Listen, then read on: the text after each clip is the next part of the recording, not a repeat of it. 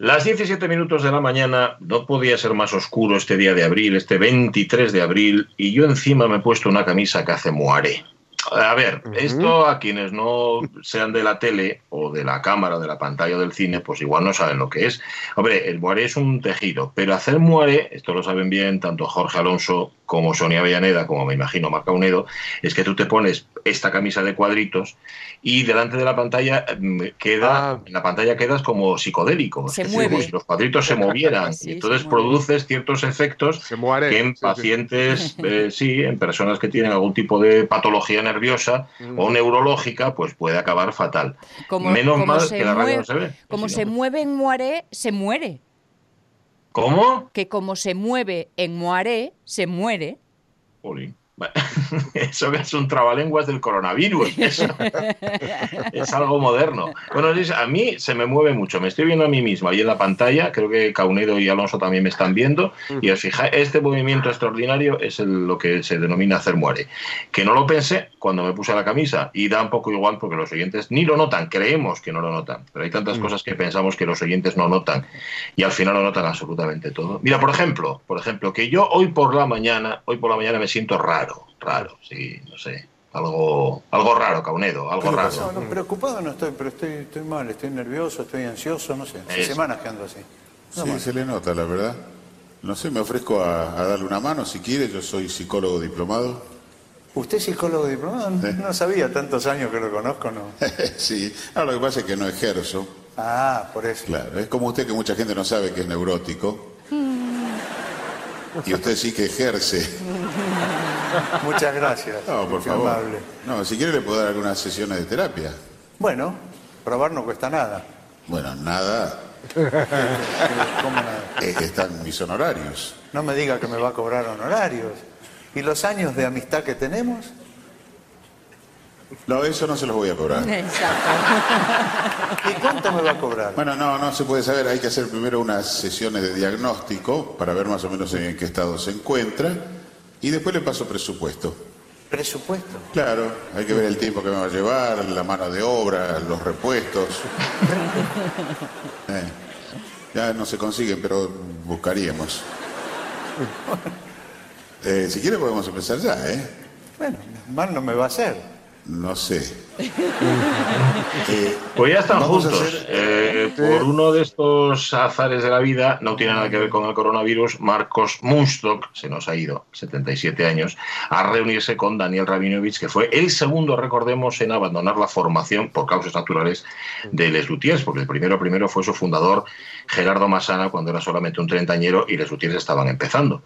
Mm, he leído por ahí por Facebook y dice, va, no nos engañemos, Les Luthiers eran Marcos Bustock y Daniel Rabinovich. Bueno, Les Luthiers es una maquinaria perfecta en la que cada engranaje es importante y todo cuenta. Pero sí es verdad que tanto Bustock como Rabinovich aportaban tanto en- y aportaban la parte del- de la actuación, decir, la parte actoral y en el caso de Mustock la parte de la palabra, porque hay que recordar que Mustock era de todos ellos tal vez el, el menos músico y el que se dedicaba eso, a las presentaciones, al juego de palabras, a yo qué sé. Mm, ¿Os acordáis que no hace mucho, yo creo que fue el año pasado, el año pasado, hace año y medio, en una reunión de academias de la lengua, le pidieron a Marcos Mustock, bueno, de Sí, aquello, De, de aquello dio la vuelta al mundo, se compartió muchísimo en redes sociales, el juego que hacía, los juegos de palabras de Mustock en aquella ocasión, yo creo que era una especie de condensado de quién era este individuo. Bueno, Caunedo.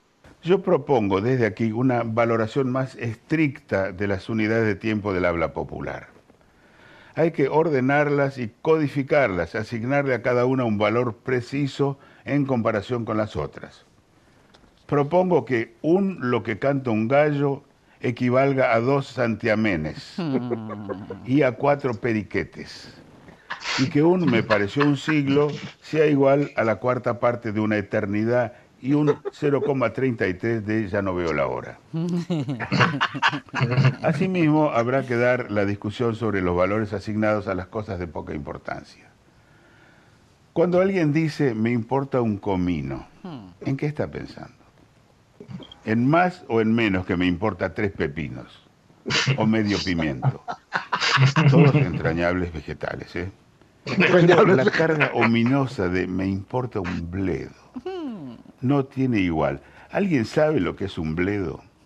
Cuidado, algún día un ejército de bledos se lanzará sobre los hispanoparlantes para vengarse de tantos siglos de ninguneo con esa seriedad, con, con esa voz, ¿verdad? Qué bueno, con qué ese bueno. porte y lo que estaba diciendo. Lo que estaba diciendo era muy serio y a la vez muy gracioso. Y entonces, de esa combinación, que tiene bastante que ver además, con, yo creo que con, con el payaso clásico, ¿no? El del Ujú. serio. Digamos que uno era el serio y Rabinovich era el, el que todo lo destruía y todo lo destrozaba.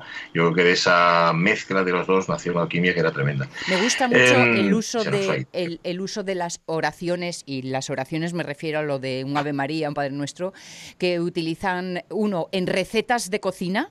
Que, Ah, sí. que lo he visto en más de una ocasión, y también para decirte la distancia a la que se encuentra determinado lugar, ¿no? Está Sí, a un. Ave María. ¿Nos da la sensación, escuchándole, que escucháis como si fuera la voz de vuestro tío? Sí, algo así. Tan es tan, familiar, una Sí. cosa. Em, mm, a ver, Uy, hablando de escuchar una voz familiar, la nuestra se, se ha ido un poco a través de, de ese tragar de la pena, probablemente. Eh, este hombre al que mm, yo de forma tonta empecé a llamar Murdoch como el del equipo A, y llega un momento en que cuando intentas hablar en serio, tu lengua se va a la rutina y acabas diciendo lo que no quieres cuando no debes. Bueno, esto que es ah, en mi vida yo ya lo he mm, aceptado como una realidad a la que tengo que, que acercarme y que tengo que llevar con paciencia. Bueno, pues me pasa en más de una ocasión.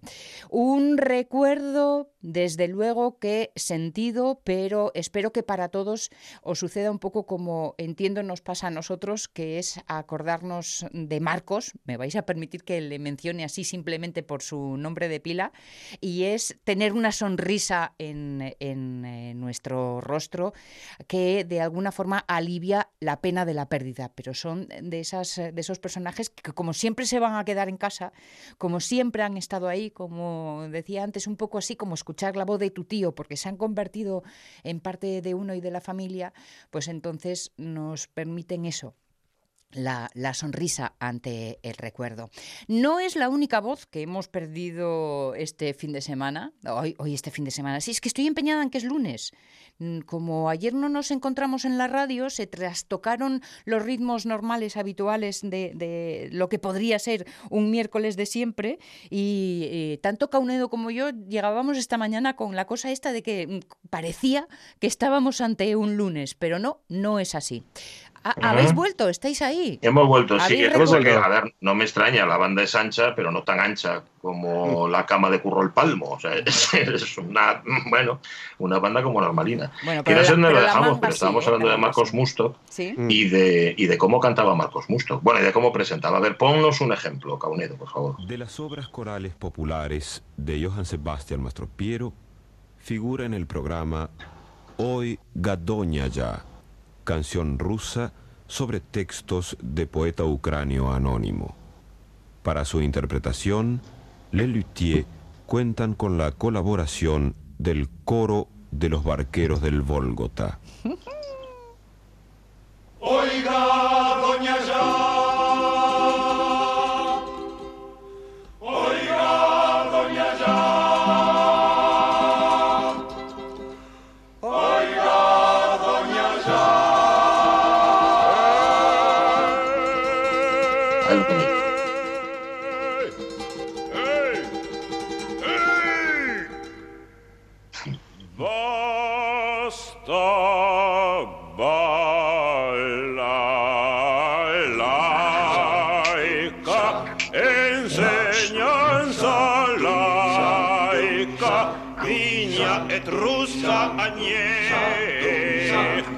la lleva o la deja, si no es la que busca, plástica, viva el conde de Romano, grita, grita fuerte el locutore, no, viva, viva el conde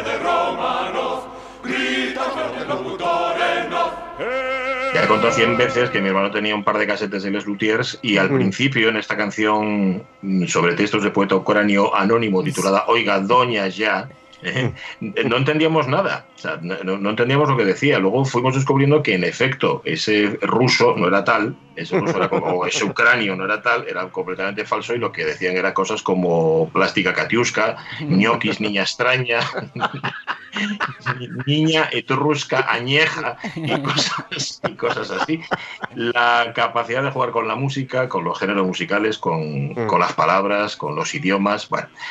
¿De qué estamos hablando aquí? De Les Luthiers y de Marcos Mustor, que nos deja un poquitín huérfanos, se nos ha muerto nuestro tío, el tío Marcos sí, Mustor. señor. Y hoy estamos un poquitín tristes, Les estaba diciendo antes a los, a los, uy, iba a decir a los clientes, a los oyentes, que yo en broma, en broma, y luego lo digo cuando lo hablo en serio, le llamaba Murdoch, como el del equipo A. Murdoch. Sí. bueno, él era de origen polaco. Yo no sé qué significa Moonstock, pero seguramente tiene algún significado. Y Moon puede que venga de luna. Bueno, no lo sé. Eh, sea como sea, se nos ha ido. Oye, se nos ha ido también, y este sí que ha sido por el coronavirus, el príncipe gitano. ¿Quién no recuerda al príncipe gitano, Caunedo? ¿Quién no lo recuerda? And the snow fry. On the calling great Chicago moon, baby Benny Charlie's morning in the ghetto. And the her mama cry. Cause the nifi one sido sido ni modri tiengri mouth in the ghetto. The time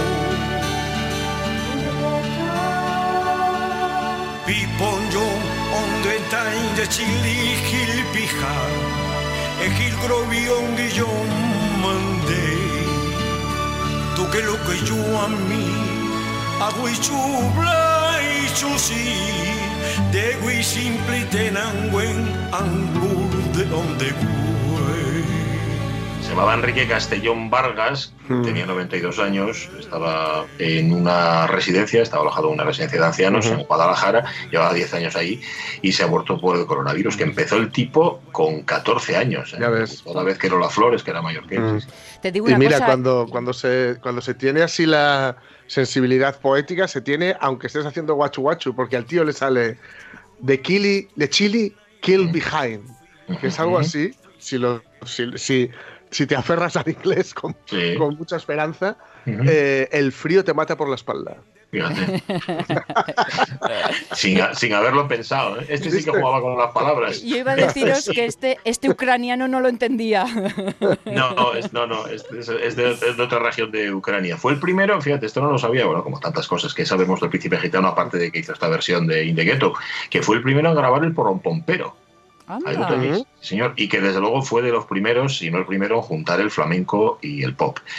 Em, yo creo que sin, sin este In the Ghetto, sin esta versión de- con la que tanto nos hemos reído, pero Sí. que a la vez también eh, suscita respeto, porque hay que Sí. atreverse a hacer algo así, no conoceríamos hoy muchísimos al príncipe gitano. Así que nada, Caunedo, que suene In the Ghetto. Venga. and the hanga i ven Estar er Naili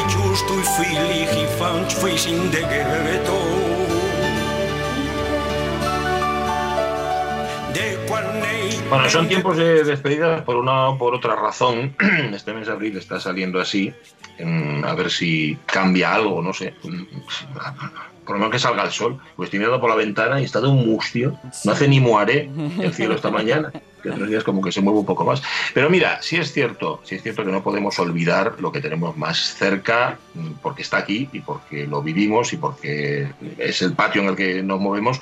Pero hay que tener la mirada un poquitín más, más afilada y mirar un poquitín más lejos. Por ejemplo, Sonia, como hacemos tantas veces, irnos a África, ¿verdad? Exacto, porque es cierto que lo que nos ocupa hay que atenderlo porque es lo que nos da un poco así como de yuyu de miedo, pero mm, eh, hay que tener en cuenta que no estamos tan mal, ¿eh? que sirva para poner un poco las cosas en su sitio y no nos eh, subamos al, al monte tan rápidamente sobre lo que nos está pasando.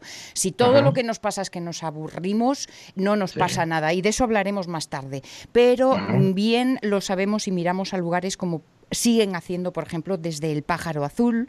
Y yo creo que con la presidenta del Pájaro Azul, con Inmaculada González Quintanal, podemos tener un poco una mirada de lo que sucede en África con la pandemia y en concreto en el caso del Congo, que es donde trabaja el Pájaro Azul. Pues sí, pues hemos dicho que África es muy grande, ¿eh? y África son muchas, muchas realidades. la del Congo, Inmaculada la conoce muy bien. Inmaculada, ¿cómo estás? Muy bien, buenos días. Buenos Bueno, días. es, es un placer tenerte. Me imagino que sigues muy, muy en contacto con, con tu gente de allí en el Congo. ¿Cómo están ellos? ¿Cómo está la cosa en este país? Bueno, eh, sí, estamos en contacto con ellos. La verdad es que ellos empezaron el confinamiento muy pronto, tenían muy pocos casos y de hecho, bueno, los casos que tenían eran de funcionarios del Congo que habían vuelto de Europa, tenían como ocho casos, 12 casos y enseguida iniciaron el confinamiento a los pocos días Bien. nosotros. Y mm, los niños, por ejemplo, sabemos que los niños a la calle, los 40 niños que están en el centro, de manera asombrosa, eh, han aceptado estar en el centro, aunque no entienden lo que pasa. Y además eh, los educadores están muy contentos con ellos porque los niños se están dedicando a hacer labores, bueno, pues de lijar las sillas, barnizarlas, eh, plantar césped y bueno, lo llevan lo llevan bien, lo llevan muy bien a pesar de que allí es, es muy difícil tener que la gente esté confinada, ¿no? Por todo el, el confinamiento en África puede tener graves consecuencias por, sobre el tejido socioeconómico, ¿no? Y la forma de funcionar. Pero la gente lo está llevando, lo está llevando, bueno, con resignación. Yo creo que como todos. ¿no? Y eco- económicamente, que parece, mm, bueno, una vez que está controlado la situación eh, eh, sanitaria de salud, la si- el siguiente paso en la mirada es el asunto económico. eh, ¿Va a llover sobre mojado? Va a llover sobre mojado. Hombre, también dicen que la gente no va a poder aguantar este confinamiento porque eh, daros cuenta que eh, allí no hay, sea, sí hay supermercados, pero no, la gente, la mayor parte de la gente no puede acceder a, a comprar los productos en un supermercado. ¿no? Eh, para que os hagáis una idea, pues por ejemplo, un litro de leche de soja que yo pago aquí a un euro noventa y cinco, allí lo pago a 9 dólares, ¿no? O sea, Mm. el, el supermercado es inaccesible para la gente. Entonces la gente cada día eh, sale a la, a la calle, ca- por ejemplo, el que va a ofrecer el servicio de hacer las uñas, pues con lo que saca de dinero se compra eh, el, para hacer la harina para hacer el fufú y comer ese día, ¿no? Entonces, esto no se puede llevar mucho tiempo porque la gente sí dice que si tienen que morirse, si tienen que elegir entre Claro. morirse del virus o morirse de hambre, Mm. que prefieren morirse del virus. Me estás haciendo recordar que leía no hace mucho una noticia que hablaba de los niños de la calle en Brasil y que le tenían un verdadero problema porque es que mm, eh, no tenían a quién pedir. Claro, claro, claro. Es decir, allí sí están asumiendo determinadas cosas como, por ejemplo, bueno, bajo el control de la policía, y a mí me han llegado vídeos donde se ve a los policías pegándole a la gente, ¿no? Porque pues allí hay un servicio de transporte muy habitual, es eh, la motocicleta, ¿no? La moto. Y en esas motos pues van cuatro personas. ¿eh? Tres mínimo y cuatro. Y entonces, claro, mm, ¿por qué? Porque el que lleva la moto, pues oye, si lleva cuatro personas, saca un- unos francos congoleños, un- unos pocos más, ¿no? Y entonces sí se veían vídeos donde los militares estaban pegándole a la gente para que fueran, por ejemplo, do- dos personas, ¿no? Entonces, bueno, eh, es, es muy complicado eh, establecer las mismas medidas porque son sociedades que funcionan de forma distinta. En principio, pareciera, por los datos oficiales, que no hay mucha incidencia. Se está hablando de ciento y pico muertos y en torno a 800 personas afectadas. Claro, todo esto teniendo en cuenta que tener allí estadísticas es muy complicado. Claro, porque lo que, Eh, lo que nos estás contando es Kinshasa, pero me Sí. imagino que habrá un Congo rural que viva otras circunstancias. Claro, eh, parece ser que bueno, eh, Kinshasa está aislada.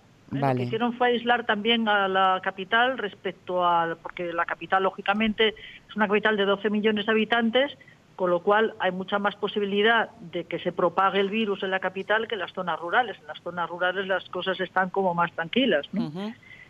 También se cree, eh, o sea, no se descarta que la climatología ¿no? de los países subsaharianos en general puede ser un factor poco propicio ¿no? para la propagación del virus. Sí. Y también otro dato importante es la juventud de estos países, ¿no? que también puede favorecer respecto a la expansión.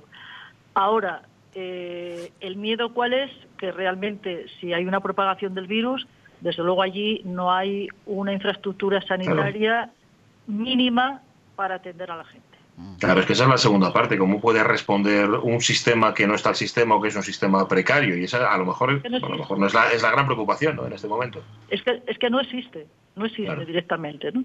También respecto a Son Ángela, sabemos que el taller que, que tiene de artesanías eh, lo han cerrado, lo han habilitado, eh, o sea, lo han cerrado como taller de artesanías, lo han habilitado para poder seguir atendiendo eh, a los enfermos mentales que necesitan sus consultas y para que no haya en el centro propio de atención médica que no haya tanta gente, bueno, pues para poder repartir la gente que eh, tenga una cierta distancia, ¿no? Una cierta distancia. Y están fabricando mascarillas. Eh, ¿actúa el gobierno como se espera que actúe un gobierno? Digo, porque tantas veces hablamos de, la, de los gobiernos en, en los países africanos que no siempre están a la altura, que generalmente no suelen estar a la altura. En este caso sí. Eh, no, tampoco. Lo que pasa que Tampoco, eh, la, la medida, lo, lo que hicieron de bueno, digamos, fue hacer ese confinamiento eh, muy pronto, con muy pocos casos, ¿no? Que eso es algo que es obvio que debería hacerse desde el principio. Es decir, en el momento que tenían, eran eso, muy pocos casos, 8 o 12, pues confinaron a la gente. ¿no?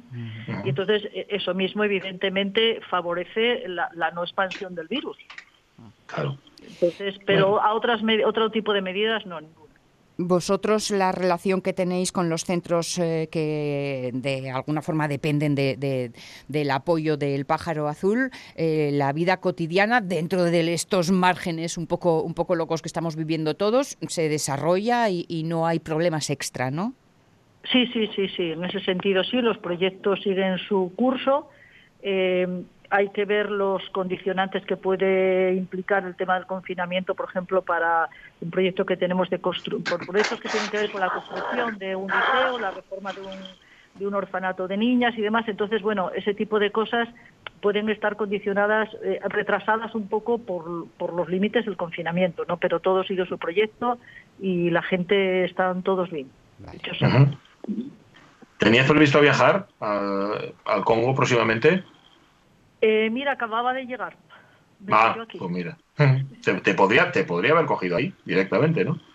Eh, pues sí, de, de hecho eh, yo había pensado un- unas fechas en principio distintas para ir que me hubiese cogido de pleno porque era estar hasta mediados de, de marzo, luego lo había adelantado y entonces había llegado a mediados de febrero. Y ahora pues ni me planteo porque claro, Claro. no tenemos ni idea de las posibilidades que vamos a poder tener de, de- de- de viajar, de viajar todos a cualquier sitio, ¿no? Y, y todas Y esas las- jornadas... Las fronteras están cerradas. Todas esas jornadas que realizáis y actividades eh, que de alguna forma lo que hacen es eh, mm, extender nuestro conocimiento sobre, sobre África, el cine, la literatura, claro, todo eso de momento en el cajón. Sí, eh, las jornadas además que las íbamos a tener el 24, 25, 26 de marzo, bueno, pues en principio estamos eh, un poco esperando a ver qué va pasando en el otoño y ver si las podemos realizar para final de año o principios del año que viene. Y el ciclo de cine africano, pues claro, también postergado y valorando otras posibilidades online o lo que sea. O sea, nosotros Vale. vamos a seguir trabajando dentro de las posibilidades, igual, igual que todo el mundo, ¿no? Dentro de las posibilidades que nos dé la- el desarrollo de los acontecimientos. Pues sí. Pero no vamos a Esperemos salir pronto de esto. Mm, Inmaculada González Quintanal, muchísimas gracias. Un abrazo muy fuerte a ti y a toda la gente de Pájaro Azul. Cuidado mucho. Vale, muchas gracias. Un abrazo, un, Un abrazo. Tantas veces hemos contado aquí las actividades que organizan y esperemos, esperemos seguir contándole que sigan organizando muchas. Y que los proyectos que están llevando a cabo ahí en el Congo pues sigan. Y estaba buscando, sí, los datos concretos del Congo, sí, sí, 350 personas confirmadas con coronavirus solamente. Y es una población, ojo, la República Democrática del Congo tiene 84 millones de habitantes. Hay que quedarse, como decía Inmaculada, con la dificultad que las estadísticas puedan suponer en un entorno como este, por un lado, y por otro lado, esa dispersión de población en el ámbito rural que también tienen otros ritmos, es otra manera y donde bueno pues los contagios eh, estarán más, más controlados. Menos controlados los casos. Sí, sí. Profesor José Antonio Méndez Sanz, buenos días. Buenos días, Pachi, ¿cómo estás? Muy bien, ¿y tú? ¿Y tú cómo estás, Buenos profesor? días. Yo estoy estupendamente. Aquí mangas de camisa, ya sabes, así dispuesto a todo. sin- mangas de camisa, o sea, pero remangado, o sea, que está remangado para hablar con nosotros. Sí, sí, además es una camisa que le tengo cariño, llevo tres días sin quitármela y me da suerte. Pero eh, en, en- en todos esos vídeos educativos que eh, este tiempo de cuarentena obliga, hombre, habrá que cambiar de indumentaria de uno a otro, aunque solo sea para que parezca. No, pero, pero, sabes, yo hago un, hago un truco que me pasó una vez, lo aprendí cuando fui un- hace muchos años a, a México, la primera vez que me llevaron, que perdí la maleta, bueno, me perdió la maleta y, y tuve que estar eh, dando clase una semana con la misma ropa. Entonces yo me la lavaba todas las noches, rápidamente la secaba porque ahí era tropical como en el Congo y se, se secaba, pero los alumnos, claro, pensaban que no me lavaba, que no me mudaba y tal. Y me enteré años de años después que, que pensaron eso y quedé con esa imagen. Y desde entonces la sí, conservo fin, con, sí. con esmero. Y al final de lo que se trata no es de estar limpio o no, sino ¿no? de parecer que uno está limpio. Y si no hueles mal, pues ya das el pego, ¿no? Es una cuestión de apariencia todo. Es, es lo bueno que tiene el YouTube, que no huele. ¿no? Como el dinero. Está cual que el dinero. Ser o parecer. Entonces te da mucha libertad, te da mucha libertad el YouTube, sí. Eso quiere decir, eh, profesor, que tiempo a aburrirse no hay para quienes tienen que atender al alumnado, ¿no? Exactamente, es lo que lo que pasa que la contrapartida del aburrimiento es, se dice en muchas terapias psicológicas también en situaciones de este tipo, la, la contrapartida es la concreción, la focalización en el objeto, no es la mayor terapia que hay como es sabido, no, o sea que simplemente el aburrimiento es un desdoblamiento, un exceso de, conciencia y de sentimiento y cuando tú te cristalizas en, en un objeto eso se funde, por decirlo así, y te pasa el tiempo como si fuera la, la seda, no hay una continuidad absoluta, no es, es difícil, pero pero sí, es así. A ver, queríamos hablar del aburrimiento, del aburrimiento que están sufriendo muchas personas, pero que es un aburrimiento circunstancial. O sea, hay aburrimientos mucho más profundos y más, más estructurales incluso, ¿no, profesor? Exactamente, es la, la, la- compleja configuración del aburrimiento, diríamos. Estaría el aburrimiento ocasional, superficial, el, aburrimiento entendible en una circunstancia dada cuando estás eh, en unas estructuras repetitivas y no, no tienes posibilidad de obrar y no tienes posibilidad de salir. Y luego hay un aburrimiento profundo, que es el aburrimiento eh, importante, por decirlo así, el aburrimiento que, que desestructura, que es un aburrimiento que puede ser sistemático y que eh, puede ser incluso eh, vocal, sistemático en una, en una persona que se acerca entonces a la, a la melancolía, se, ac- se acerca a la, a la enfermedad, se acerca a roza con la depresión. Y luego hay, mm, se habla muchas veces también de un aburrimiento estructural, cultural, de una cultura como la nuestra puede ser, que por exceso de, eh, de- de bienestar, quien lo tiene, claro, por exceso de confort, eh, de alguna manera homogeniza el tiempo y se sitúa en, en unas circunstancias que le impiden de una manera eh, así eh, real obrar y por lo tanto se sitúa en, en- en esta indiferencia hacia la vida y por lo Hmm. tanto puede haber también un aburrimiento, un cansancio civilizatorio que necesita una cierta renovación también. Aburrimiento civilizatorio, estructural o refalfio. Refalcio, claro. Porque eso, eso solo les pasa, como decía el profesor, a quienes tienen posibilidades de que les pase, o sea, a quienes, a quienes no tienen otra cosa que pensar. Por ejemplo, si tienes que conseguirte el sustento todos los días, no te puedes permitir el lujo de aburrirte de manera esencial, ¿no? Sí, fíjate, eran unas estructuras, esto fue estudiado mucho, el, el aburrimiento, eh, fue estudiado mucho en las primeras comunidades monacales aquí occidentales, ya desde el siglo V de nuestra, de nuestra era. Es lo que le llamaban la cedía o el demonio meridiano, que era esta hora después de comer, que coincide con una cosa física, porque esto tiene que ver también con elementos físicos eh, del propio cuerpo, que coincidía con eh, esto que estás haciendo la digestión, que el día está como estancado en, esta, en este principio de la tarde, entonces muchos monjes en este momento eran visitados por el demonio, por el diablo meridiano que se llamaba. ¿no? Esta, esta cedía eh, fue entonces un elemento eh, que se vio que estructuraba ciertas vidas cuando estas vidas eh, se remansaban demasiado, por decirlo así, y entonces se sentían agobiadas en su propio remanso, por decirlo así, sí.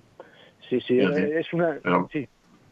No, no, decía que, que si hubieran tenido que ganarse el sustento en lugar de estar ahí muellemente acomodados, pues posiblemente esto no les hubiera ocurrido en ningún caso, digo, ni a los monjes, ni a los monjes ni a nadie. Ahora mismo, profesor, si yo le, si yo le pregunto, ¿estamos en una, está nuestra civilización en un momento de, de aburrimiento? O sea, está- ¿nos aburrimos de ser lo que somos y como somos? en- de algún modo, una de las cosas que se dice ¿no? es que, que esta situación, aunque genera un aburrimiento interno, lo Sí. que genera también es la conciencia de que estábamos muy bien, ¿no? Aquello que se decía que éramos Eso felices es. y no lo- y no lo sabíamos, ¿no? Sí. Y, y Ujú. efectivamente eh, nosotros habíamos caído en una especie de indolencia